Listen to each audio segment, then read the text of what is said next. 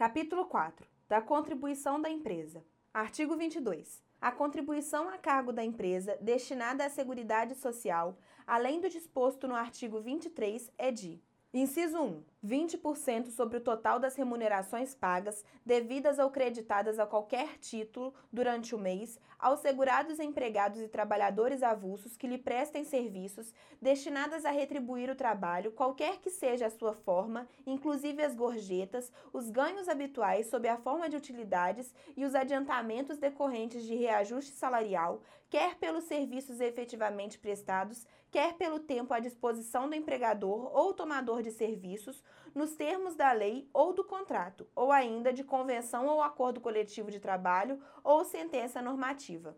Inciso 2. Para o financiamento do benefício previsto nos artigos 57 e 58 da Lei nº 8.213, de 24 de julho de 1991, e daqueles concedidos em razão do grau de incidência de incapacidade laborativa decorrente dos riscos ambientais do trabalho, sobre a total das remunerações pagas ou creditadas no decorrer do mês aos segurados empregados e trabalhadores avulsos.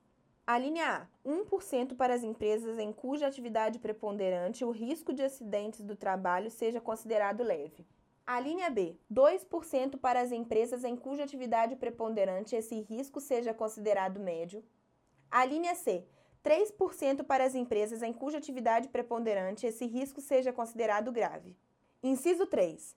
20% sobre o total das remunerações pagas ou creditadas a qualquer título no decorrer do mês aos segurados contribuintes individuais que lhe prestam serviços. Inciso 4. Execução suspensa. Parágrafo 1.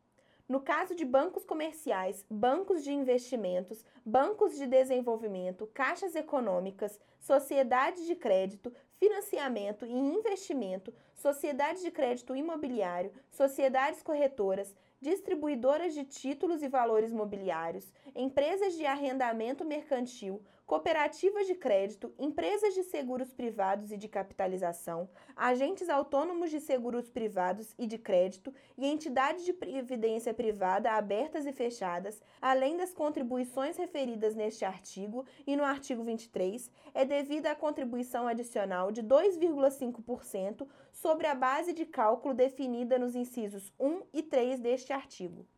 Parágrafo 2 não integram a remuneração as parcelas de que trata o parágrafo 9 do artigo 28.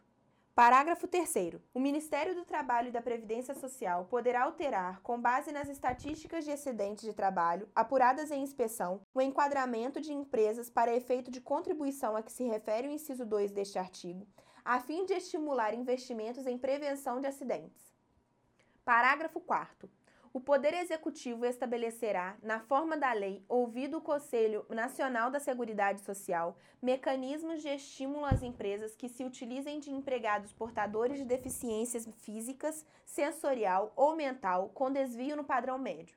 Parágrafo 5. Revogado. Parágrafo 6. A contribuição empresarial da associação desportiva que mantém a equipe de futebol profissional destinada à Seguridade Social, em substituição à prevista nos incisos 1 e 2 deste artigo, corresponde a 5% da receita bruta decorrente dos espetáculos desportivos de que participem em todo o território nacional, em qualquer modalidade desportiva, inclusive jogos internacionais e de qualquer forma de patrocínio, licenciamento de uso de marcas e símbolos, publicidade, propaganda e de transmissão de espetáculos desportivos. Parágrafo 7 caberá à entidade promotora do espetáculo a responsabilidade de efetuar o desconto de 5% da receita bruta decorrente dos espetáculos desportivos e o respectivo recolhimento ao Instituto Nacional do Seguro Social no prazo de até dois dias úteis após a realização do evento.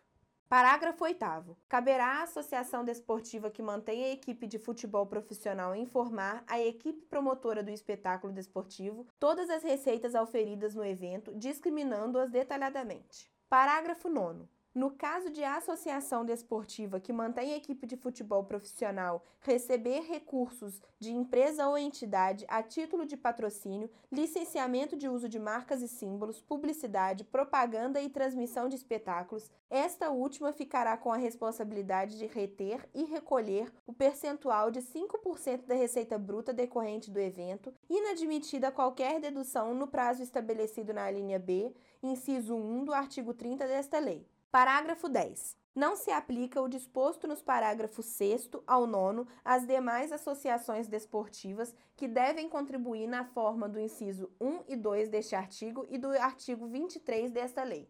Parágrafo 11.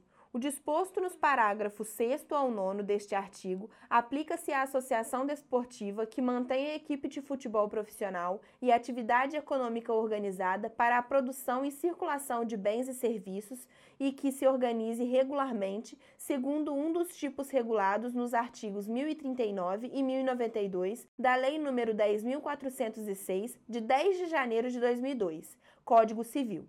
Parágrafo 11-A. O disposto no parágrafo 11 deste artigo aplica-se apenas às atividades diretamente relacionadas com a manutenção e administração de equipe profissional de futebol, não se estendendo às outras atividades econômicas exercidas pelas referidas sociedades empresárias beneficiárias. Parágrafo 12. Vetado. Parágrafo 13. Não se considera como remuneração direta ou indireta, para os efeitos desta lei, os valores despendidos pelas entidades religiosas e instituições de ensino vocacional, com o ministro de confissão religiosa, membros de instituição de vida consagrada, de congregação ou de ordem religiosa, em face do seu mister religioso ou para sua subsistência, desde que fornecidos em condições que independam da natureza e da quantidade do trabalho executado. Parágrafo 14. Para efeito de interpretação do parágrafo 13 deste artigo, inciso 1. Os critérios informadores dos valores despendidos pelas atividades religiosas e instituições de ensino vocacional aos ministros de confissão religiosa, membros de vida consagrada, de congregação ou de ordem religiosa não são taxativos e sim exemplificativos. Inciso 2. Os valores despendidos, ainda que pagos de forma e montante diferenciados em pecúnia ou a título de ajuda de custo de moradia, transporte, formação educacional, vinculados exclusivamente à atividade religiosa, não configuram remuneração direta ou indireta.